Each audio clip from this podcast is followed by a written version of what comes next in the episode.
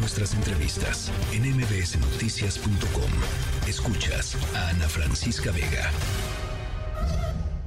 ¿Por qué van a hacer con toda muerte? Ellos son primeros responsables de la muerte de nuestro hermano, que fueron muertos, quemados, sufriendo hasta la muerte. ¿Qué van a hacer? Yo quiero saber. Y más profundo pésame a familiares, a nuestros hermanos venezolanos, guatemaltecos, salvadoreños, ecuatorianos, colombianos. Agarraron ayer, nos dijeron como él no tenía hijos, le dijeron fue que se quitara todas las cosas, eh, los teléfonos, todo lo que tenía, lo metieron en una bolsita aparte y los tienen ahí encerrados en una celda. Justicia,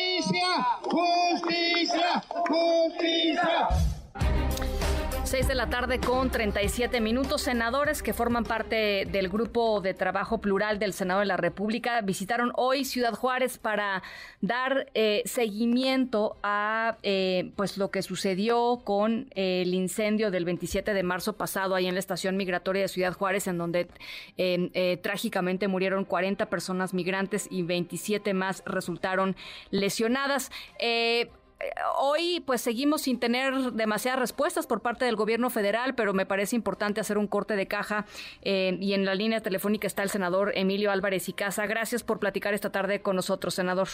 Ana Francisca, buenas tardes y por tu conducto un abrazo al noticiero MBS y al auditorio. ¿Cómo, ¿Cómo encontraron Ciudad Juárez? ¿Qué es lo que vieron?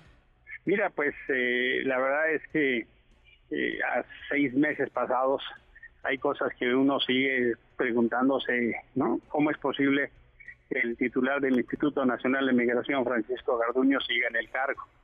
A estas alturas, las víctimas sobrevivientes no han recibido una reparación integral. Y eso que mm, la CNDH desde julio aceptó la, perdóname, la Secretaría de Gobernación aceptó la recomendación. Sí. También sorprende mucho que pues a estas alturas no haya todavía definición de responsabilidades y mira, una cosa que me llamó poderosamente la atención es, eh, nos centramos hoy, que los bomberos eh, actuaron para sofocar lo que estaba sucediendo, por, no porque alguien hubiera llamado, ni de la estación, ni de alguna instancia, sino porque un capitán segundo vio la columna de humo. O sea, es decir, de, la propia estación nadie habló, Ana Francisca y, me quedo sorprendido pues porque, pues, ¿cómo es posible que no se haya hablado? Sí. ¿no? O sea, es el protocolo más básico, digamos. es más, no sé si, ni siquiera si sea protocolo, ¿no? Pues, pero este, pero es lo que lo que el sentido común le dice a una persona. Mira, en, en, el área, en el vestíbulo es un, edificio de la Federación donde hay cuatro instancias federales. En el vestíbulo hay un botón de emergencia, nadie lo activó.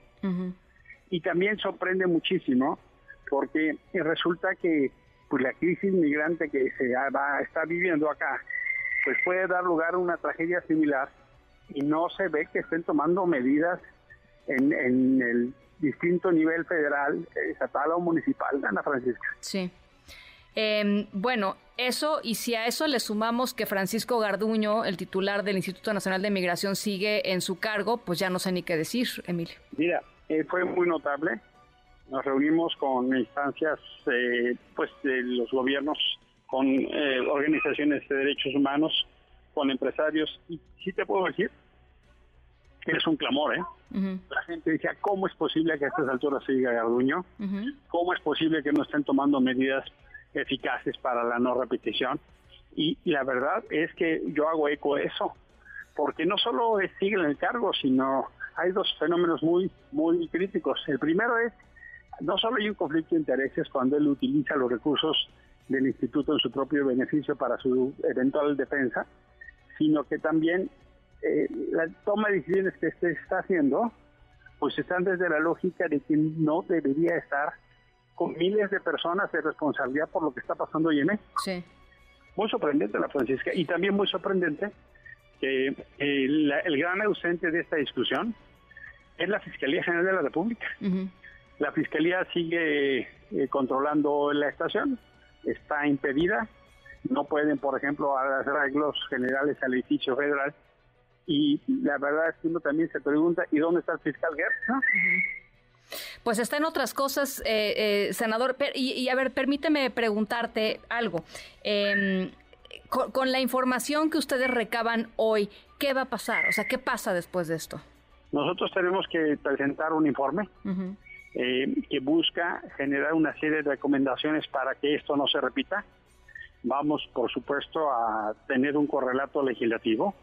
Hay discusiones que uno tiene que resolver en materia de protocolos de seguridad, esto que platicábamos de cómo es posible que nadie nadie le haya hablado a los bomberos o ha activado un protocolo de emergencia. Increíble, sí. Y también uno se pregunta, por ejemplo, qué medidas están tomando para proteger a la población infantil o a niños y niñas. Eh, nos enteramos de que no murieron mujeres, pues porque ahí sí se tomó la decisión de abrirles. Y preguntamos por protocolos y no me quedé yo con la certeza que tienen que explicar de, cuáles son los protocolos de actuación. esos son el tipo de recomendaciones que vamos a tener que hacer. Y sí, también eh, aquellas cosas de manejo con la política binacional, porque hay un reclamo, por ejemplo, diciendo, oigan, necesitamos que el gobierno federal voltee a ver acá, porque hay 27 kilómetros de fila de los camiones que Texas está bloqueando y Texas dice que es los migrantes, aunque creemos que es otra cosa, pero la autoridad federal tiene que intervenir. Eh, los migrantes, muchos de ellos, pues están resolviendo sus necesidades a como Dios les da a entender.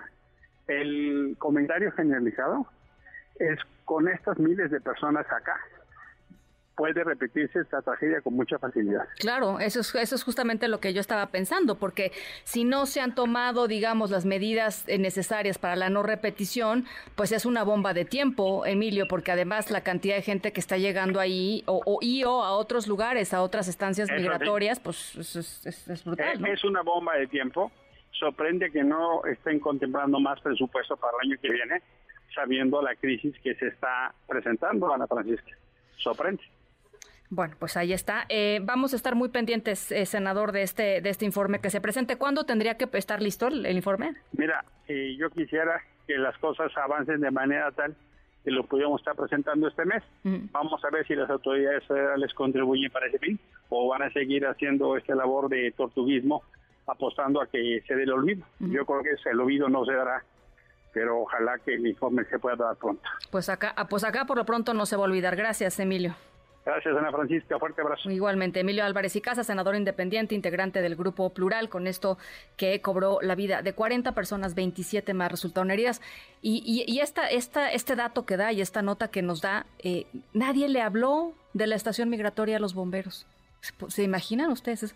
Ya por sentido común uno le habla a los bomberos, ¿no? O sea, olvídense de los protocolos. Nadie te tiene que decir de ningún protocolo. Pues le hablas al a los bomberos, caray. Eh, en fin, es lo que encontraron. MBS Noticias.